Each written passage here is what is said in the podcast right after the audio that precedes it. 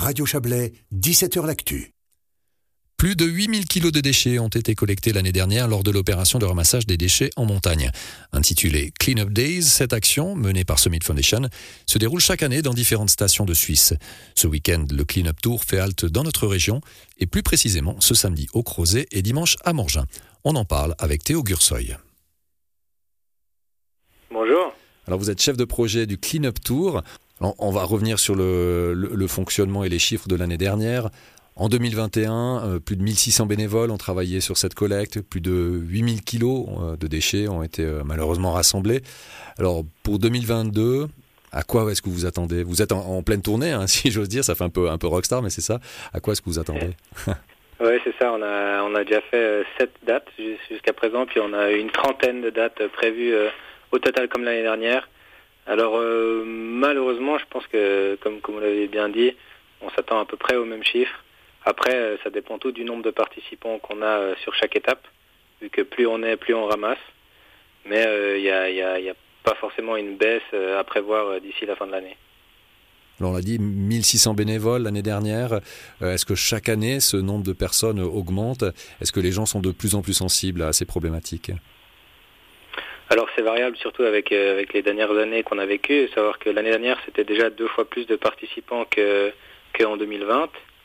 Euh, cette année, je pense qu'on sera euh, également euh, sur, sur un, nombre d'environ 1600 participants. les gens sont bien sûr de plus en plus sensibles à cette problématique, mais vu que ça tombe les week-ends, il y a aussi pas mal, pas mal d'autres activités planifiées en, station durant cette période estivale. Un chiffre qui est aussi assez marquant, 80% des déchets analysés sont des déchets plastiques. Est-ce que ça c'est surprenant? Euh, bah alors pour nous qui pour moi qui travaille là-dedans et qui suis, euh, on va dire, dans les déchets euh, toute l'année, c'est pas surprenant. Surtout si on regarde de tout ce qu'on utilise dans la vie de, de tous les jours, c'est quand même principalement du plastique aussi, donc ça se reflète assez bien dans les déchets qu'on trouve. En fait, je pense que si on utilisait principalement du verre, bah, on retrouverait ces déchets aussi dans la nature. Mais la problématique du plastique, c'est qu'en montagne, il se fragmente beaucoup plus vite aussi qu'à d'autres endroits parce qu'il y a de grands changement de météo, neige, pluie, soleil.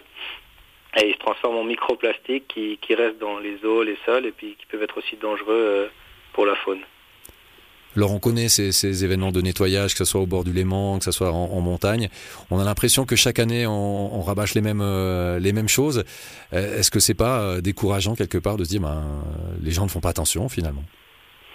Alors, ça, ça, pourrait l'être, mais. Euh, mais vous êtes toujours là, donc. on est, toujours là, et puis on a toujours des, des, des, gens motivés. Euh, je pense qu'effectivement, quand on fait ces opérations de ramassage, si on a normalement une soixantaine de participants, il euh, faut savoir qu'on sensibilise pas seulement les gens qui font le ramassage, mais aussi les gens qui sont dans la station au même moment que nous, mais pas forcément pour le ramassage, mais qui voient un grand groupe circuler dans la station, ramasser. souvent, ils nous interpellent, puis du coup, ça, permet de sensibiliser d'autres personnes, un, un, public plus large. On est aussi assez actif sur les réseaux sociaux, donc le but c'est de continuer à sensibiliser. Mais effectivement, euh, notre objectif c'est que c'est que je me retrouve au chômage, si on peut dire ça comme ça, qu'on n'ait plus besoin de faire ça. C'est quand même l'objectif à, euh, long terme. Et vous, à titre personnel, qu'est-ce qui vous surprend le plus, année après année, malheureusement, dans ces, dans ces, euh, ces tournées de, de ramassage de déchets? C'est bon, c'est souvent tout le temps les mêmes déchets. Par exemple, les mégots de cigarettes, on en trouve vraiment tout le temps euh, beaucoup et, malgré la petite taille du mégot, c'est vrai que ces mégots peuvent libérer environ 150 substances toxiques pour l'environnement. Donc euh, c'est un petit déchet qui, pollue vraiment beaucoup.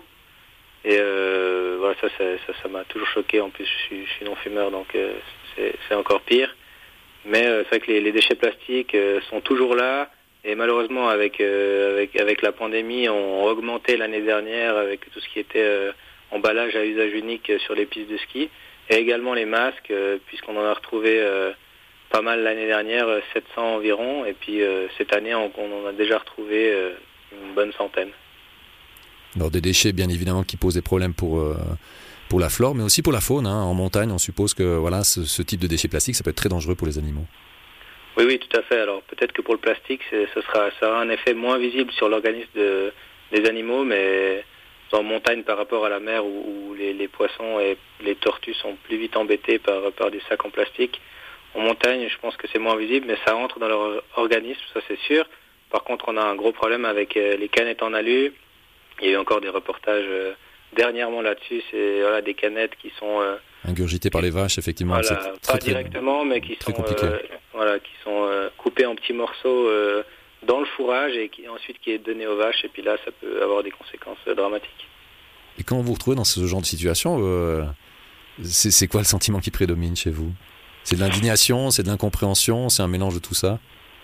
Ouais, je pense que c'est voilà, un peu euh, effectivement c'est difficile de, tout le temps se motiver, mais euh, c'est clair que, que, je suis conscient qu'il n'y a pas tout le monde qui est sensibilisé, donc on peut pas non plus en vouloir à tout le monde, et c'est pour ça qu'on travaille d'arrache-pied pour essayer de sensibiliser un maximum de gens je pense qu'une fois que les gens ont, vraiment compris euh, la gravité de l'action de, du littering, eh ben, eh ben, ils, sont, ils font beaucoup plus attention.